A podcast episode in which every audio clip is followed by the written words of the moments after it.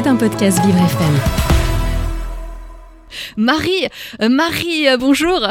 Bonjour Carole, et encore aujourd'hui on parle de fruits. Et c'est simple, si je vous dis petit fruit ovale, poilu et plein de vitamines. Petit fruit ovale, ah oui. Kiwi. Ouais, ça c'était facile. Il n'y a pas beaucoup de fruits je crois.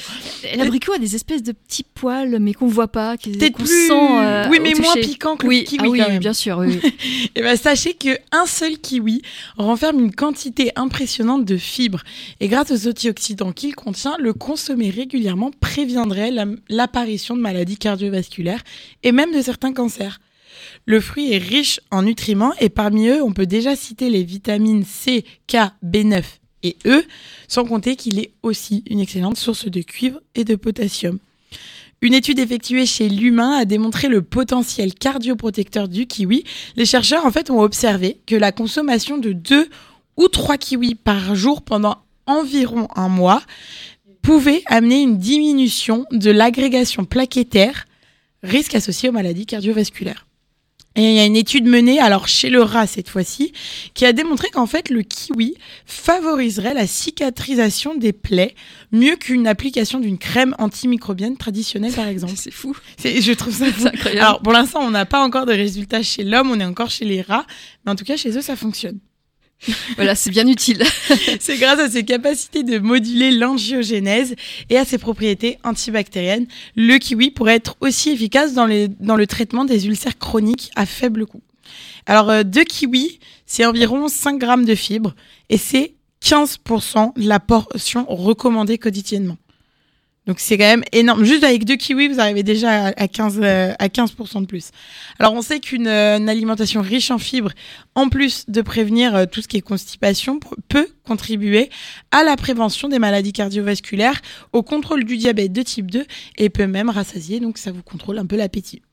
Alors côté cuisine, le kiwi il permet la réalisation de recettes à la fois saines, colorées et gourmandes. le goût sucré et acidulé du kiwi se marie autant avec des choses sucrées qu'avec le salé.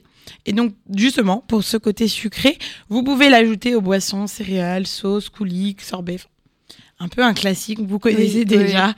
En faire des clafoutis, des gâteaux, même des salades de fruits. Enfin bref, bon.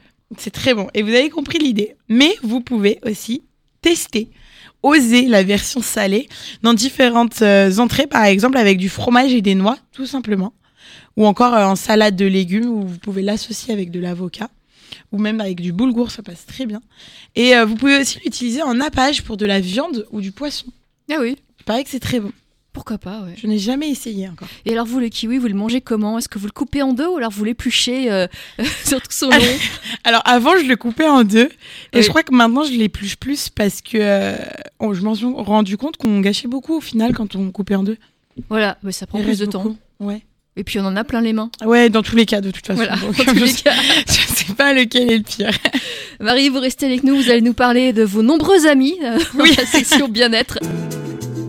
Vivre c'est épatant, mais bien manger et bien bouger, c'est hyper épatant. Carole Clémence et Marie-Alexia Gay.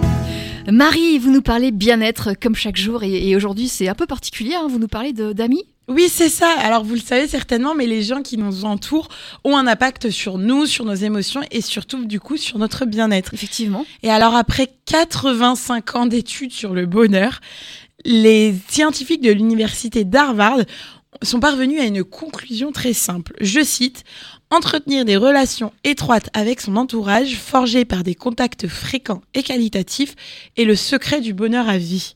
Et pour devenir cet ami dévoué, dont on a tous besoin, je suis partie à la recherche de quelques conseils. Et comment on fait du coup pour être un bon ami?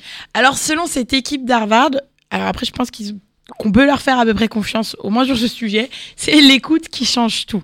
Plus votre écoute est attentive et active, plus l'amitié a des chances d'être solide. Alors, on va pas se mentir, mais on veut tous être entendus, oui, mais surtout être compris. Alors l'une des meilleures façons d'aider votre entourage à ressentir cette connexion avec vous, vous pouvez aussi devenir curieux à son propos. Vous pouvez par exemple vous intéresser à quelque chose qui le, qui le passionne lui, aller le voir à des événements ou plus simplement en lui posant des questions sur lui, sur ce qu'il aime faire. Et au-delà de, cette écoute un peu active à toute épreuve, les professionnels ajoutent qu'il est important de parler librement de, votre, de vos problèmes avec votre entourage. Alors croyez-moi, je sais que c'est loin d'être facile à faire, mais ça ne pourra que vous aider dans votre démarche de recherche du bien-être. Et s'intéresser aux problèmes de chacun reste très important, voire primordial. Et ça, même si vous n'êtes pas forcément concerné directement par ces problèmes.